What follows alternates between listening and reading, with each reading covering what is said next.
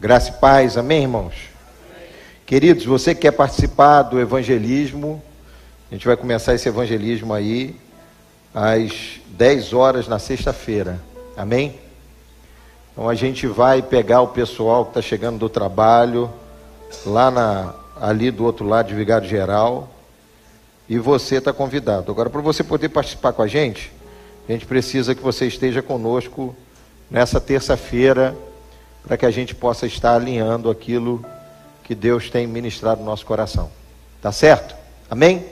Graça e paz, que a soma de todas as bênçãos espirituais e terrenas esteja sobre você nessa manhã. Você já sabe que a gente tem uma certa dificuldade, né? A gente chega até a ser cansativo e chato a respeito disso.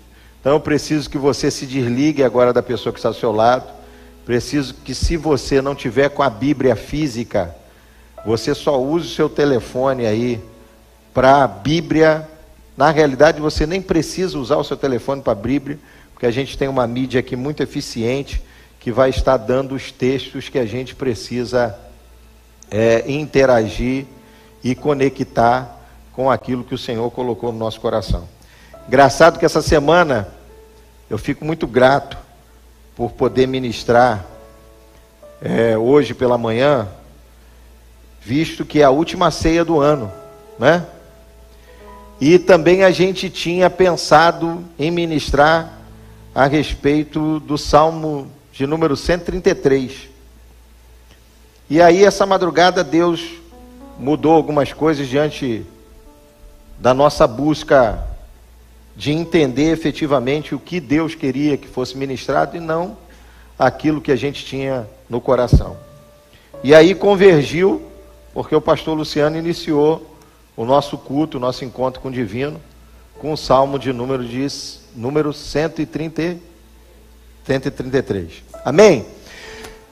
Eu quero poder pensar com você nessa manhã o seguinte: queria saber se você que está aqui nessa manhã, você faz parte da igreja relevante, você faz parte do corpo de Cristo, entende que você é chamado tanto quanto eu ou tanto quanto o pastor Luciano.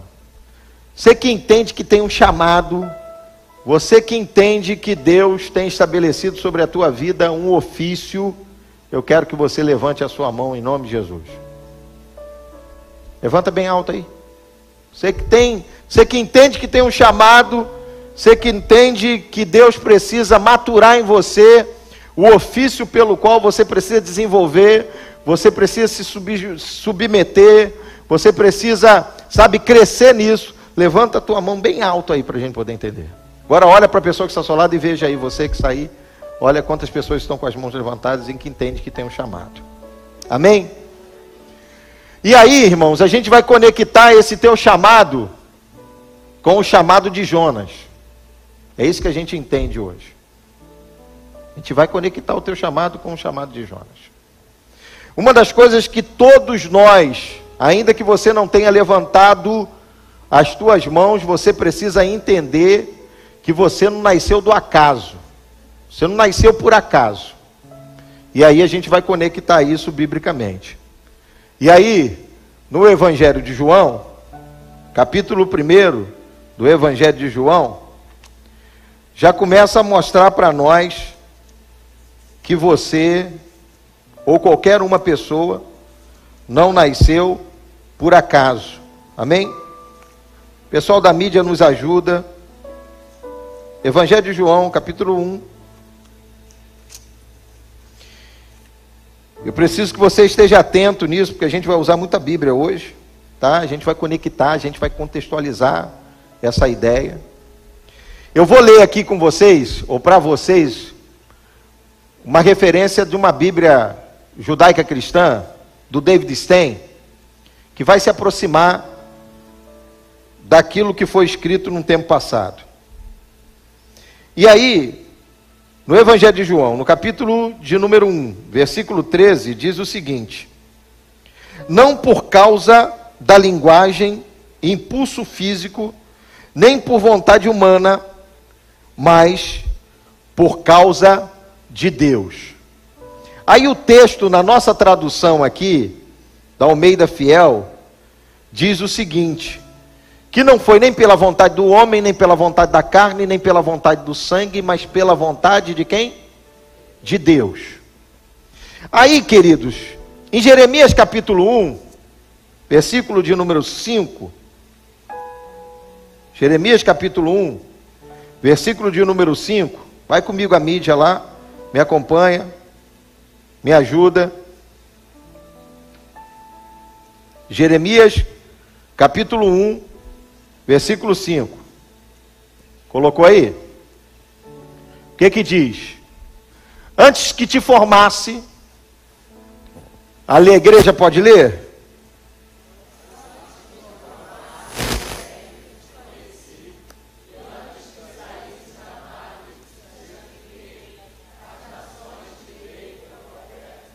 Amém?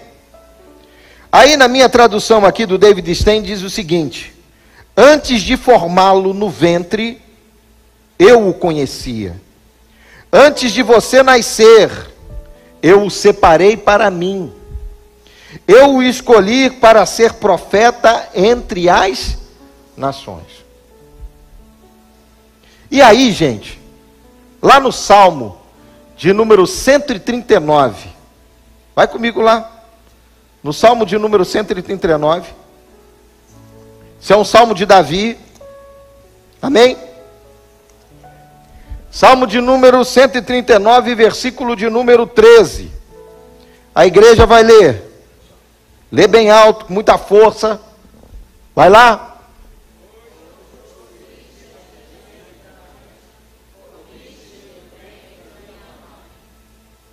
Pode ler. Versículo 14. Eu te louvarei.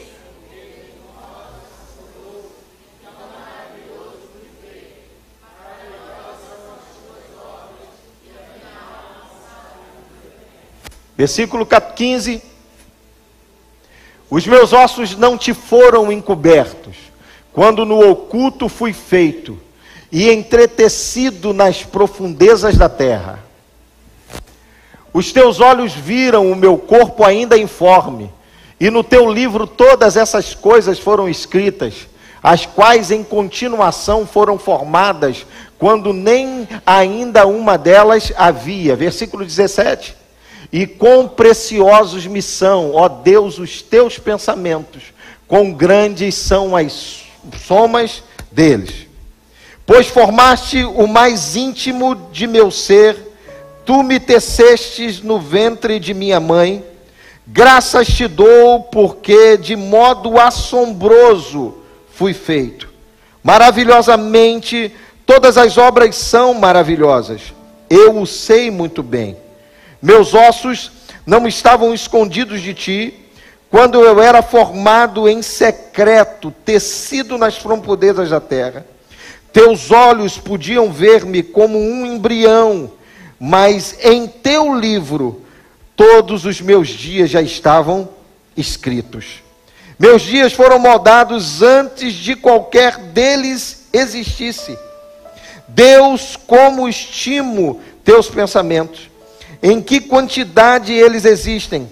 Se eu os contar, eles não mais que os grãos da areia. Se termino de contar, ainda estou contigo. Olha para a pessoa que falando e diz assim: você é muito especial.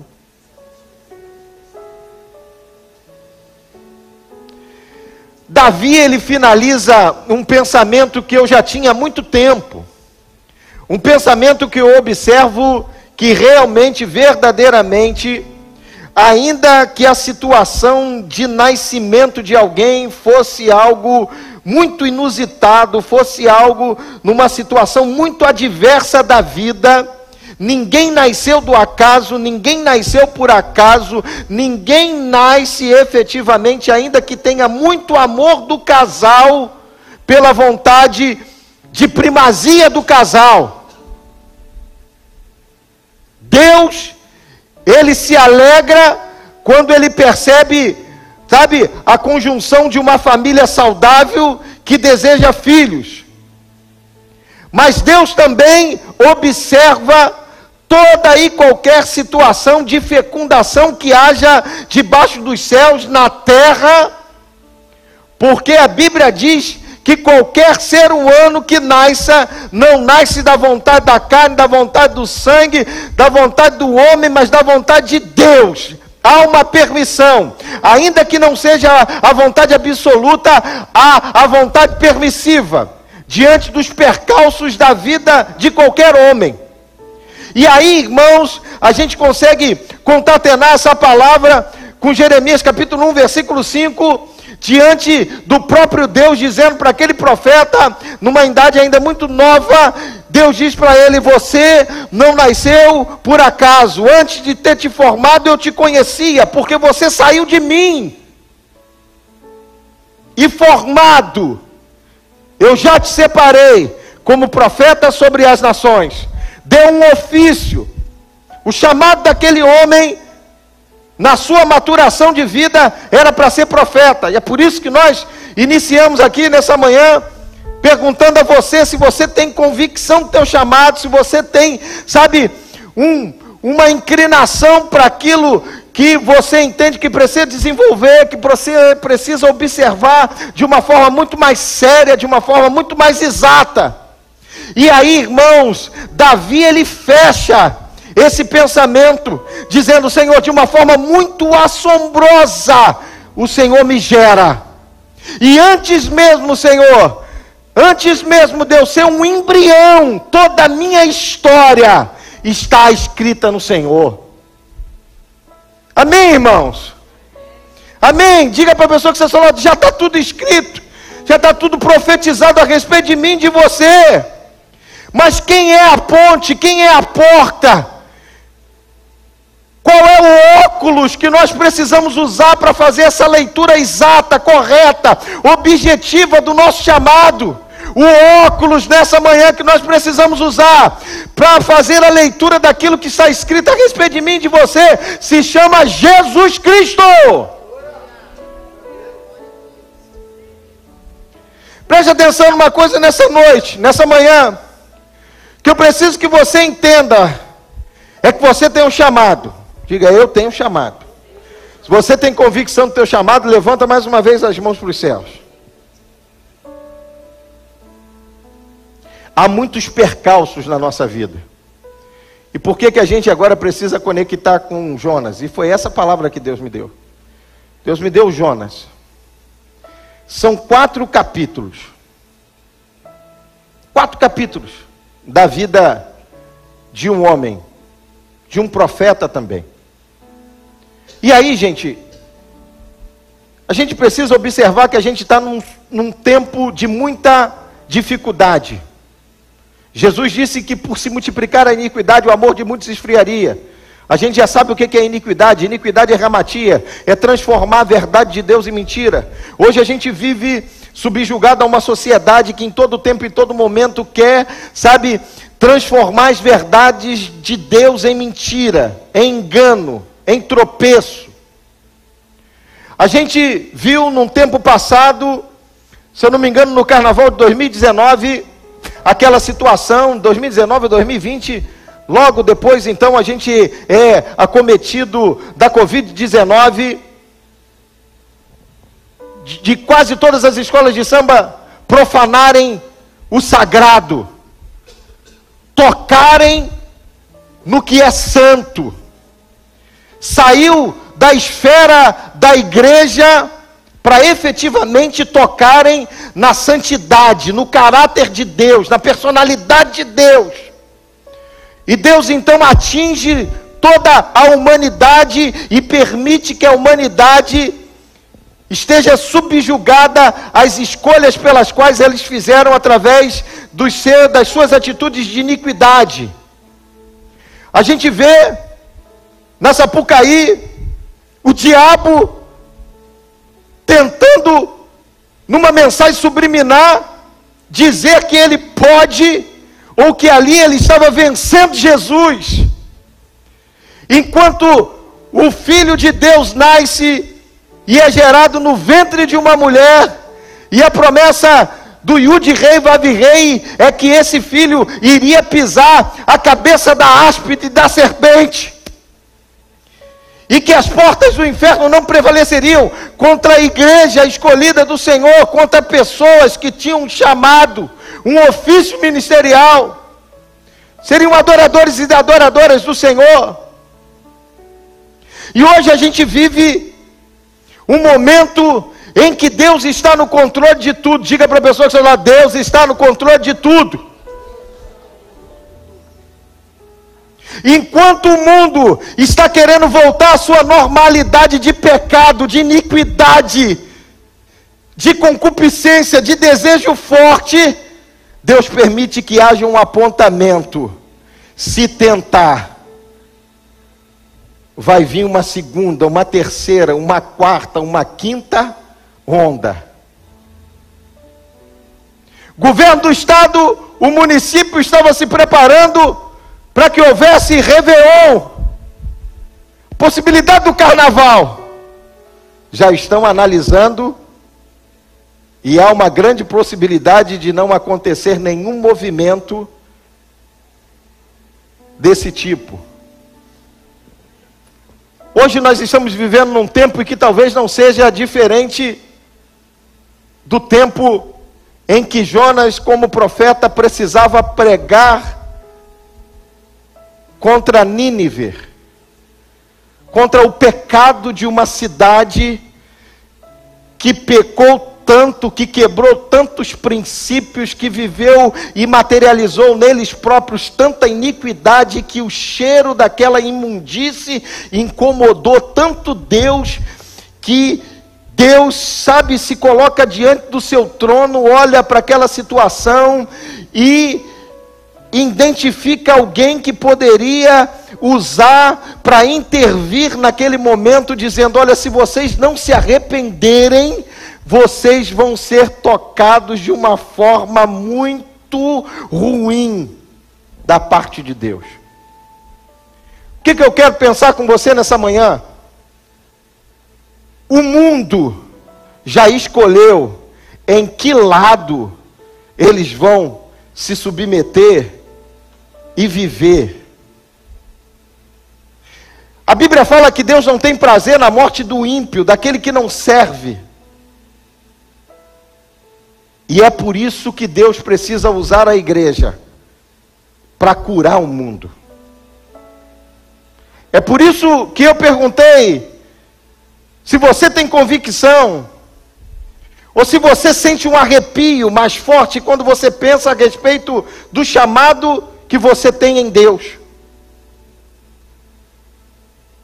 Porque para que Deus mude, para que Deus possa efetivamente estabelecer uma normalidade no mundo, nesse tempo de calamidade, Deus vai precisar de pessoas que tenham convicção do seu chamado, do seu ofício ministerial. Deus não tem prazer com isso que aconteceu, ou com aquilo que ainda pode acontecer, diante da insistência daqueles que não servem, de continuarem não se inclinando aquilo que Deus tem dito, para que eles deixem de fazer, mas para que haja uma cura, Deus precisa de gente curada, Deus precisa de gente que reconheça um chamado, Deus precisa de gente que reconheça o seu ofício nele para Ele, por Ele, para a glória dele. Preste atenção numa coisa. Eu quero começar esse pensamento com você. E eu quero ser muito sucinto, mas eu queria, sabe, gravar esse pensamento no teu espírito nessa manhã. A gente pega um Jonas. E a história de Jonas, sabe, é muito bacana. A partir do capítulo de número 3. E talvez hoje, querido, a gente precisa começar efetivamente, sabe, essa mensagem pelo capítulo 3, para mim e para você. Porque o capítulo 3 do livro de Jonas, vai comigo, diz o seguinte: no versículo de número 1 diz o seguinte: Veio a palavra do Senhor segunda vez a Jonas, dizendo: Levanta-te e vai à grande cidade de Nínive e pega contra ela a pregação que eu te disse. E levantou-se Jonas e foi a Nínive, segundo a palavra do Senhor. E era, pois, Nínive, uma grande cidade de três dias de caminho. E começou Jonas a entrar pela cidade, a caminho de um dia, e pregava. E dizia: ainda 40 dias, e Nínive será subvertida. E os homens de Nínive creram em Deus e proclamaram um jejum e vestiram-se de saco, desde o maior até o menor, porque esta palavra chegou ao rei de Nínive e levantou-se do seu trono e tirou de si os seus vestidos e cobriu-se de saco e assentou-se sobre a cinza e fez uma proclamação que se divulgou em Nínive por, por mandato do rei dos seus grandes. Versículo de número 8. Mas os homens e os animais estavam cobertos de saco, e clamarão fortemente a Deus, e se converterão, cada um do seu mau caminho e da violência que há nas suas mãos. O capítulo de número 3 fala a respeito de um segundo momento. Mas se a gente vai ver o primeiro momento daquilo que Deus falara para Jonas fazer, não foi com essa disposição. A gente não vê um Jonas num primeiro momento disposto a efetivamente a se lançar no seu chamado, a se lançar no seu ofício. E aí, a gente precisa ir lá pelo aí a gente precisa ir para o capítulo de número 1. E aí eu quero que você vá comigo. No capítulo de número 1 de Jonas. Amém? E diz assim, olha: E veio a palavra do Senhor a Jonas, filho de Amitai, dizendo: Levanta-te e vai à grande cidade de Nínive e clama contra ela. Palavras clamar significa trazer para próximo de você alguém que é maior e que está distante. Palavra clamar significa gritar, bradar. Não significa observar. Não significa cruzar os braços. Significa alarmar. E aí vem dizendo o seguinte: porque a sua malícia subiu até mim. E Jonas se levantou para fugir de diante da face do Senhor para Tarsis. Queridos, Salmo de número 139. Bota para mim lá, mídia. Salmo de número 139, versículo 7. Jonas precisava entrar em Nínive Jonas precisava clamar, Jonas precisava alertar aquela gente, mas ele entendia que tinha um chamado e o chamado dele era de profeta, mas ele coloca no seu coração de não ir para Nínive, de ir para Tarsis. Preste atenção numa coisa: a palavra Tarsis significa ele levará a pobreza. A palavra Tarsis significa ele sacudirá, quebrar, sujeito dos inimigos, dura contemplação. Grava só o início dessa ideia da palavra Tarsis. Ele levará a pobreza. E aí eu preciso conectar essa ideia quando a Bíblia nos diz que há caminhos que ao homem parece ser bom, mas o seu fim é o quê? A morte. Porque enganoso é o coração de quem? Do homem. Meu irmão, se você tem um chamado, você não vai, você não foi chamado por Deus e Deus não te deu um ofício para você viver a vida pela qual você designa ou você determina para a sua própria vida.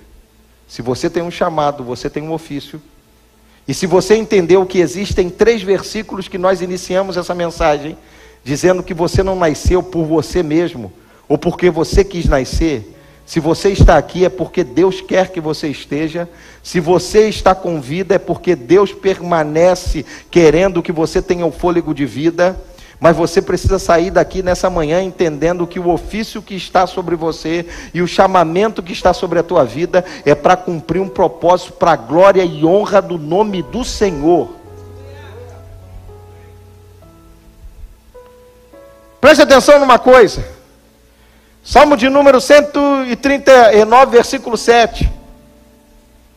Quando Jonas tenta fugir da presença de Deus, e é Davi que fala isso, olha só o que, que Davi fala: Para onde mirei do teu espírito?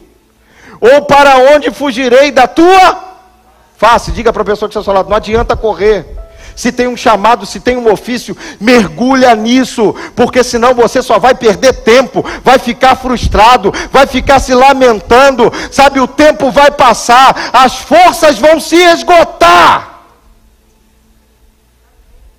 Não tem como fugir da presença de Deus.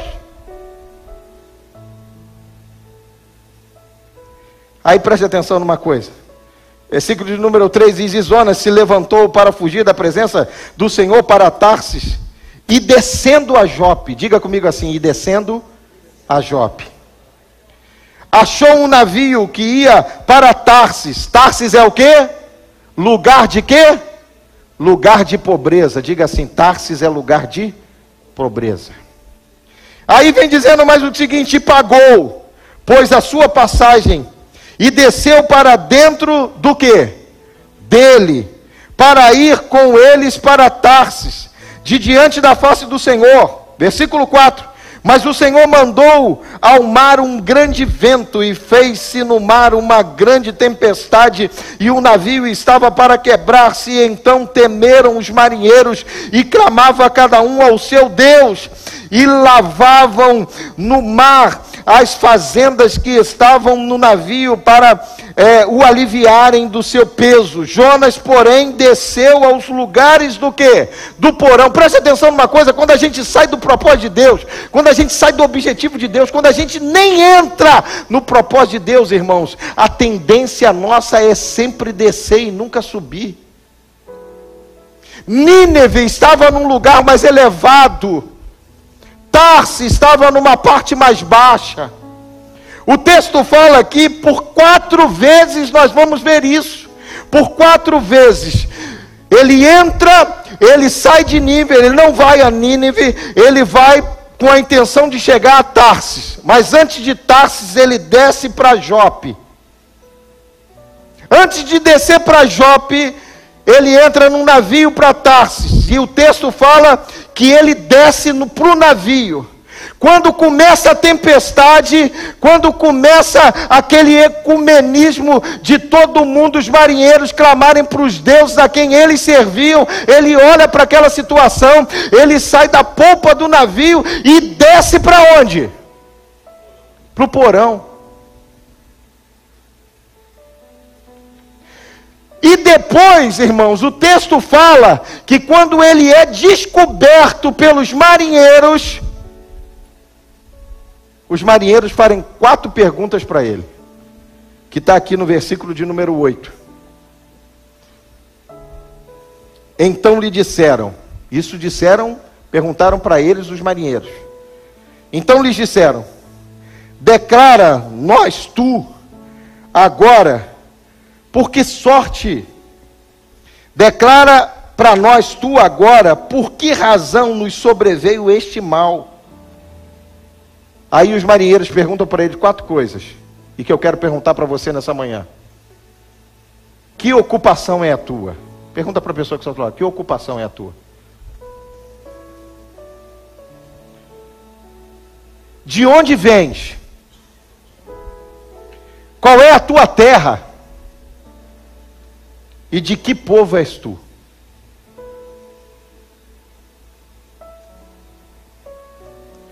Gente que foi chamada para curar gente consegue gerar problema no mundo físico quando está fora do propósito de Deus, cara.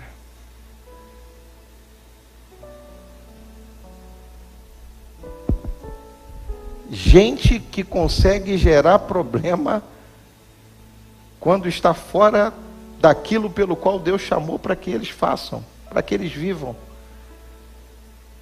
Pergunta mais uma vez para a pessoa que está ao seu lado: que ocupação é a tua? Troca essa ocupação e pergunta para ele assim: qual é o teu chamado? Qual é o teu ofício? Porque a gente percebeu aqui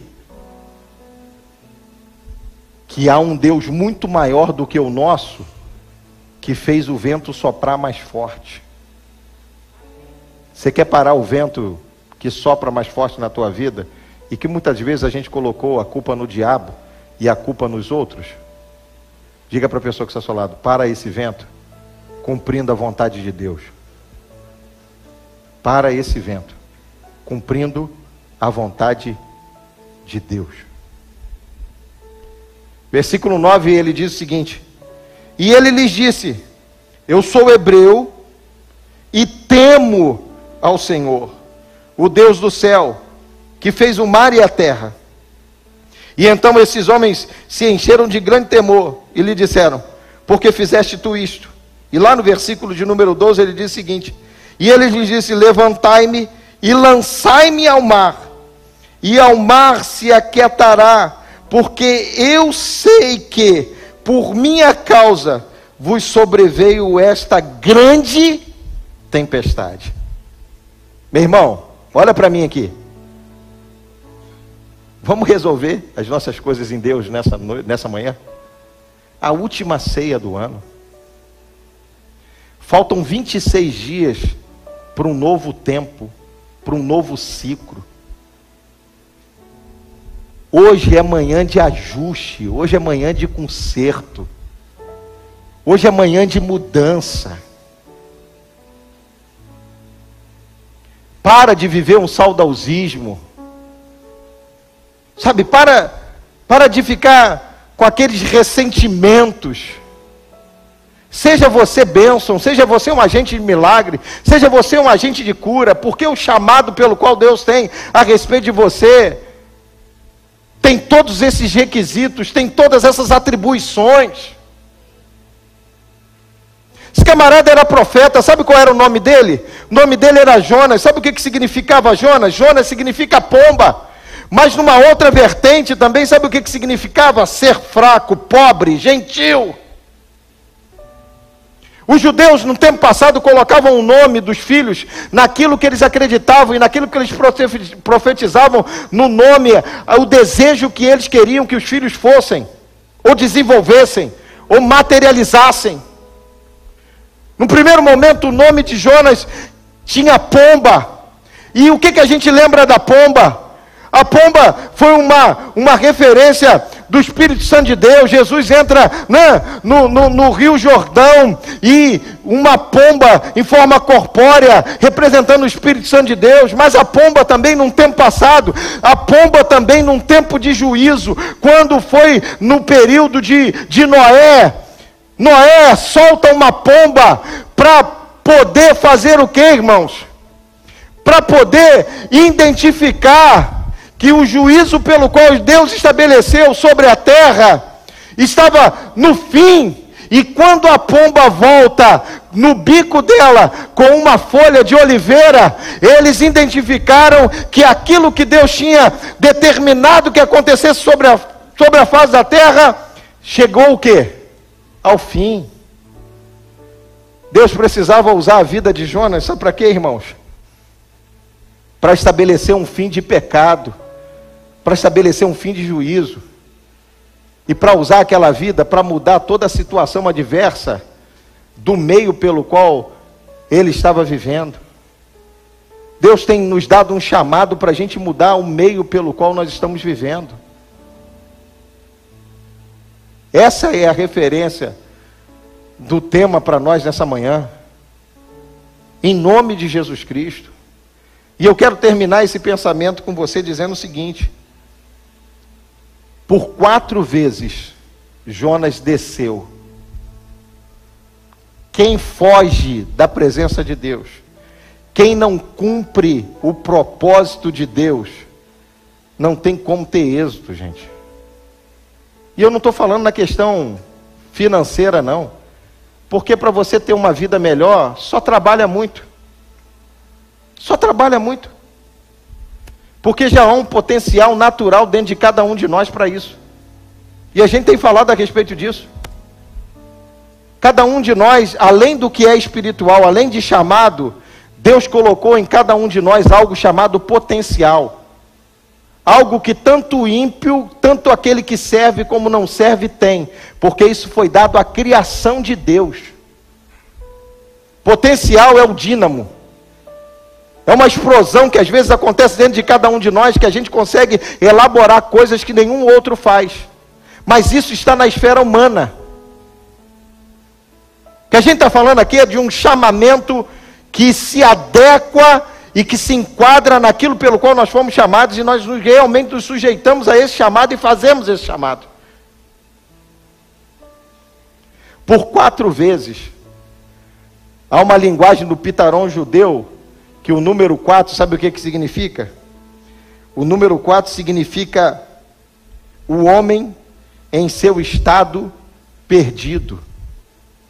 Por quatro vezes ele desceu desceu para Jope, desceu para o navio, para a polpa, desceu para o porão do navio, e num outro momento, quando ele reconhece que era ele que estava gerando dano para o seu meio. Deixa eu perguntar uma coisa para você, bem honesta aqui, olha aqui para mim. Você já, você já parou para pensar que talvez não seja os outros o problema, mas talvez seja você que está gerando problema para o seu meio?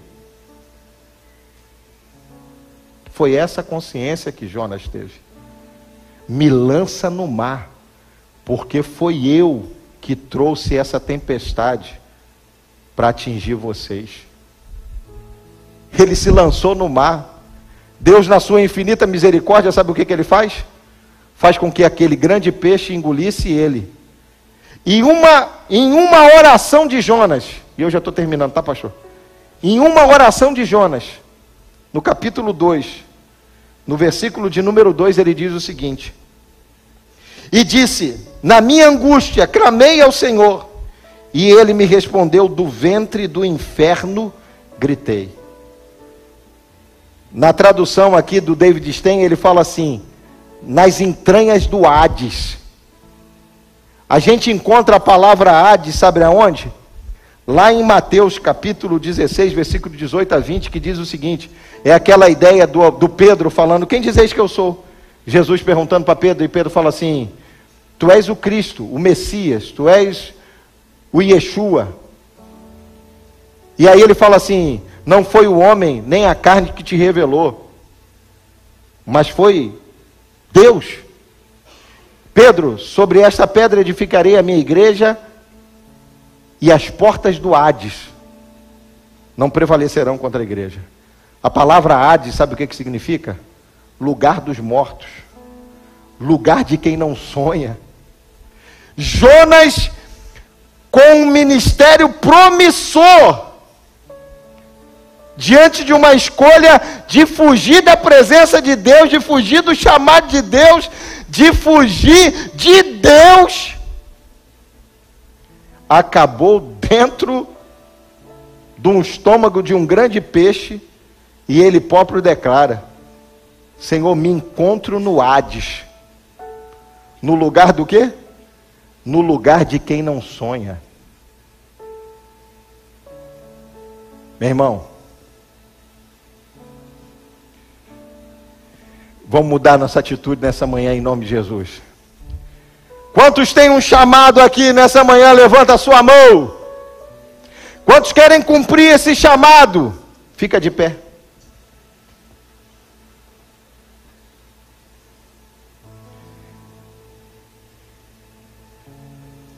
Você sabia biblicamente o que, que efetivamente, de uma forma filosófica, deveria estar na profundeza dos mares? Miqueias, o profeta Miqueias, lá no versículo de número, no capítulo número 7, versículo 18 19, diz isso. Miqueias fala que, de uma forma filosófica, né, eu que estou dizendo isso, o que deveria permanecer ou estar ou ser lançada nas profundezas do mar, sabe o que, que seria? os nossos pecados, as nossas desobediências, uma vida que não cumpre propósito. E o texto de Miqueias, capítulo 7, versículo 18 19 diz isso. Que Deus, da sua infinita misericórdia, lança no mar os nossos pecados. Lança no mar as nossas iniquidades. Sabe o que, que tem que estar dentro do mar ou na profundeza do mar? Os nossos pecados, as nossas iniquidades. Aonde nós precisamos estar? Deixa eu falar uma coisa para você. Se o primeiro chamado não foi entendido, se no primeiro chamado você corre, eu corro, eu não cumpro na totalidade, eu deixei a desejar no primeiro chamado, na primeira determinação, sabe? Não importa o que aconteceu. O importante é que esse Deus de misericórdia que nós servimos não abre mão da gente. E por não abrir mão da gente, ele vai ajustar aquilo que é necessário que seja ajustado. Não vai tirar a nossa unção, não vai tirar o teu chamado, não vai tirar o teu ofício. Vai te ordenar, vai organizar aquilo pelo qual ele profetizou a respeito de cada um de nós e que já está escrito, porque a Bíblia diz isso. Está escrito o que somos, o que deveríamos, o que passaríamos. Não está escrito efetivamente as nossas desobediências. Não está escrito efetivamente nesse livro de Deus o que a gente escolheu viver por conta própria o que está escrito lá é a bênção, é o favor, é o cuidado, é a provisão, é a paternidade de Deus sobre as nossas vidas. Amém? Volta. Vão voltar nessa manhã em nome de Jesus. Vamos fechar esse ciclo com propósitos efetivamente para curar a sociedade pela qual precisa que saia da minha boca e da sua boca uma palavra de ajuste, uma palavra de conserto, uma palavra de sabedoria, uma palavra de conhecimento que saia das nossas bocas, nós que somos chamados, saia das nossas bocas efetivamente o nome de Jesus Cristo. E eu vou terminar dizendo o seguinte: E veio a palavra do Senhor segunda vez a Jonas, que nessa manhã em nome de Jesus Cristo, venha a segunda palavra sobre a vida de Emerson, sobre a vida do pastor Luciano, sobre a vida do André, sobre a vida do Marcelo, sobre a vida de você, meu irmão, de você, minha irmã, que nessa manhã venha a segunda palavra do Senhor para um cumprimento de chamado e de ofício. Pai, nessa manhã, em nome de Jesus, a tua palavra nos constrange, a tua palavra nos alinha, a tua palavra, Pai querido, efetivamente nos coloca naquilo pelo qual fomos chamados, fomos designados, fomos estabelecidos, fomos, ó Pai querido, ó Deus eterno, despertados que nessa manhã, Deus, em nome do teu filho Jesus Cristo, cada um desses teus filhos, ó Deus eterno, que realmente tenham um chamado, tenham um ofício, todos, ó Pai querido, de uma forma geral,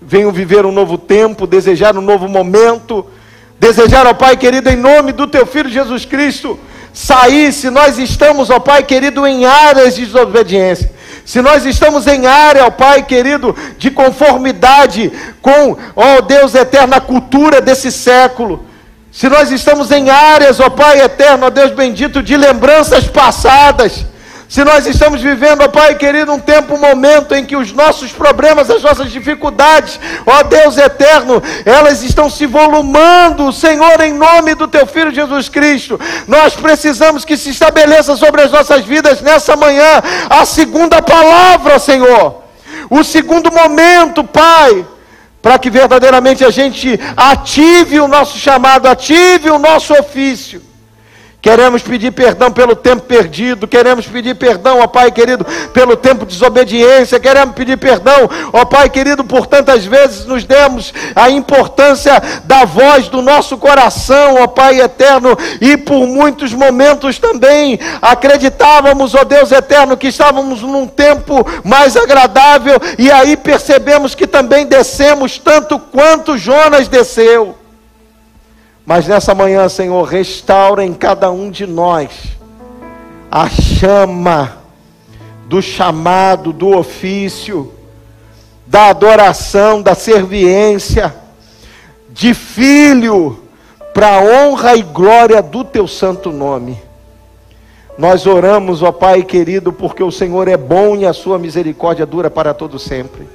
Sela essa palavra no espírito de cada um dos seus filhos, Senhor que ela, que ela não se perca. É a oração que eu faço em nome do teu filho Jesus que vive e reina para todo sempre.